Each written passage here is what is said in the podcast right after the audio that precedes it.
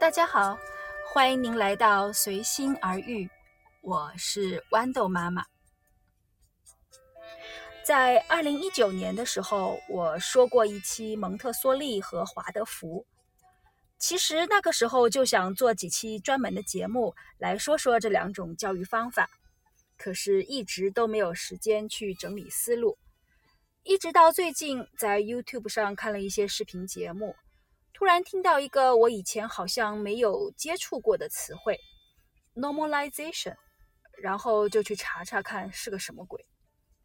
慢慢就回忆起我当时是怎么想的，又做了一些什么。今天我就来说说吧。不管您家里是有小宝宝还是大宝宝，都可以听我絮叨絮叨这个蒙特梭利。要说蒙特梭利。嗯，就简称蒙氏吧，名字好长的。我想首先要提到的，应该就是蒙氏环境。如果有去过蒙氏幼儿园的朋友，都会被那些稀奇古怪的教具所震撼。不知道那些东西对于教育孩子都会有什么神奇的功效？其实，为什么教具那么多？是因为蒙特梭利把学前教育分了很多门类。每个门类里面都有相应的活动，而每个活动都会有很多工具。其实说实话，按照蒙氏的理念，每个孩子都是独一无二的，而每个孩子的喜好以及成长速度也是不一样的。要跟着孩子，follow the child，在孩子适当的时候，给他适当的活动以及活动材料。所以不是让每个孩子都去那个蒙氏教室里把每件东西都玩一遍。其实很多孩子去蒙氏幼儿园的时候，对那些教具是没什么兴趣的，很多东西就是拿过来乱摔一通，然后就扔在一边了。很多家长也是买来一些蒙氏教具之后，给孩子试了试，孩子也不喜欢。其实这很正常。就是在我最近温故而知新的时候，才学到了这个词，normalization，直接翻译过来就是正常化。在蒙氏的语言里啊，这个意思就是说，孩子需要一个过程去学习正确使用那些教具，而且要学会独立的、专注的完成那些活动，并且可能还会反复要求进行同一个活动。不会打扰他人，自己安安静静的完成一项工作，坚持的时间还会挺长的呢。我听到一个很形象的比喻，说 normalization 的过程就好像是一个人从一个国家移民去另外一个国家，各种制度和文化慢慢适应的一个过程。其实啊，我觉得重要的不是那些教具了。在蒙特梭利里面，最重要的就是带领孩子的那个老师。有经验的老师能够更快地了解到孩子的秉性，给他适合的活动来玩，并且非常有耐心。如果孩子并不配合，就不允许他参加那个活动，一直要等他准备好为止。这个 normalization 的过程呢，可能很快。也可能很慢，要看孩子自己，谁也不知道。一般来讲呢，normalization 都是从蒙特梭利的日常训练活动，英文叫做 practical life，这个日常生活训练的活动开始。那什么是日常训练呢？其实就是一些基本的生活技能，比如倒水、倒豆子、捡豆子。用筷子或者镊子夹豆子，学扣扣子，各种不同的衣服的那种扣子，像这样一些非常简单的活动。但是呢，在蒙氏的活动教案里面，都会有非常详细、写的非常长的那种步骤，因为很多步骤对于大人而言都是轻而易举的，但是对于孩子而言，确实要解释的很仔细。比如从大的水壶里面倒水到杯子里，要怎样倒？瓶口的水要怎样流出来，才不会把水洒出来？这些很容易出错、对小孩子很容易出错的事情，在蒙氏的教案里面都会写得很仔细。如果真的洒了，要怎么收拾都有。还有使用小镊子了，很多家长一定会认为镊子很尖，不适合给孩子用。但是在蒙氏活动中，是需要老师示范给孩子，然后告诉孩子们镊子是用来做什么的，而不能拿来做什么。在蒙氏里面，还有专门教导怎么使用剪刀的方法的教案。蒙氏日常训练活动。对于训练孩子的独立性、专注力，还有精细活动、手的训练都非常的好。如果孩子对于日常活动的那些用具都很熟悉了，才能往下进入更加复杂的一些活动和使用一些嗯更加奇怪的教具吧。当年我辞职没有上班的时候，就给我的大儿子玩了这些日常训练的活动。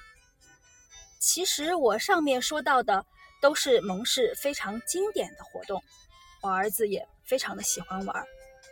你看我现在都能记得呢，好像用镊子捏豆子，然后就是把豆子放到那种冰格的有冰格的小盒子里面，那种小冰格的盒子可不好买呀，就是比我们平常冰箱的那种冰格要小一些的，大约是一厘米宽一格。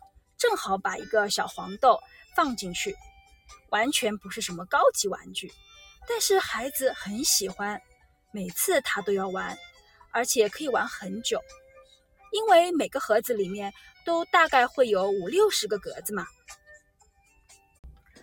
当然也有我的孩子不喜欢玩的，就是那些衣服的扣扣子的活动。你要知道，这一组教孩子如何扣扣子、扣皮带，还有什么拉扣、按扣这些教具，我还是在淘宝上买的，千里迢迢运过来，现在还一直躺在我家睡觉呢。不过我还不舍得送人。当时我在家里准备了一个专门的房间，全部都是我买的蒙氏教具，而且我可不是随便买的哟。我是有参加一个蒙氏的网络课程的。现在网络课程挺流行的了，想想那时候应该大概也是有七八年前吧，还不流行网上学习的时候，我就开始了，而且我还组织了学习小组，和其他妈妈一起学呢。我在学过的课程里面，觉得我可以做的活动，我就把它写下来，有的是买教具。有的是自己做教具，好像那种学习数字的一到十用的那种红蓝棒，我就是自己去买小木头来做的，然后还涂上油漆。但是后来孩子其实并不是很感兴趣，我也就放弃了。后来想想，我自己也不敢再做这种傻事了，自己买木头来上漆，真是太傻了。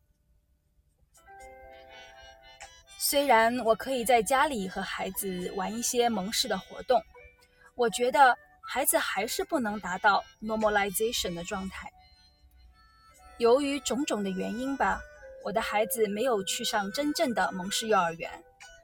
主要是真正的蒙氏幼儿园在新加坡其实没几家，找到一家喜欢的又离家太远了。而如果你说我把自己完全变成幼儿园的老师，就算我没有上班，其实我想我也做不到，因为我不仅要准备材料，而且要不停的学习。虽然上了课，但是带孩子啊是一个实践性特别强的事情，理论放到实践中，总会遇到种种的问题，需要不断的调整。除非我已经是一个很有经验的蒙氏老师，否则我肯定是跟不上孩子成长的节奏的。而且我当时没上班，是因为我有了老二了呀，有一个需要吃奶的小婴儿在家里。你想，我还有能多少时间啊？说到我的老二，其实老二真的很好养。在蒙氏的学习中，我也了解到，三岁之前的宝宝应该是怎么带，比如小婴儿最好不要睡离地面很高的床。最好就是睡那种床垫啦，而且在床上面吊一种那种可以抓的小玩具，也不需要音乐，也不需要色彩斑斓的那种，黑白就行，用软软的布料或者毛线做成，让孩子可以抓，练练手劲就好了。蒙氏还推荐在宝宝床垫旁边放一面镜子，不过我没有那么做了，因为好像我们华人传统比较忌讳镜子这样的一个东西。蒙氏也特别鼓励母乳喂养，让孩子多让妈妈抱着，最好不要用那个婴儿推车什么的，就用那种长长的布把孩子裹在怀里的那种，孩子最安心，喂奶也很方便。我的老二吃奶的时间很长，可能将近两年吧。我妈说，养孩子就是有奶解千愁。不知道你认不认同这句话？蒙氏还鼓励使用的清洁用品都是有机的，就是 organic 吧，就是没有化学物质的那种清洁用品。我也就是在那个时候开始使用苏打粉来做清洁。都过去这么多年了，每当我想起那段带孩子搞蒙氏的日子，我就感觉很开心。可能也是因为那个原因，我觉得我很想去当老师。但是像我这样硕士毕业的所谓高材生吧，能够矮下身段去当幼儿园的老师吗？还有一点就是，每个妈妈都是最爱自己的孩子的。如果真正从事幼教行业，我能同样的去爱别人的孩子吗？所以当时的我是否决了去当蒙特梭利老师的念头。不过现在我再问问我自己，我可以去当蒙氏的老师吗？我想，如果有机会的话，我还是会去试试的。原因嘛，今天也不想再聊太久了。在以后的节目里，再跟大家慢慢分享吧。好啦，今天就聊到这里，感谢您的聆听，希望你可以订阅我的节目哦。我们下一期再见。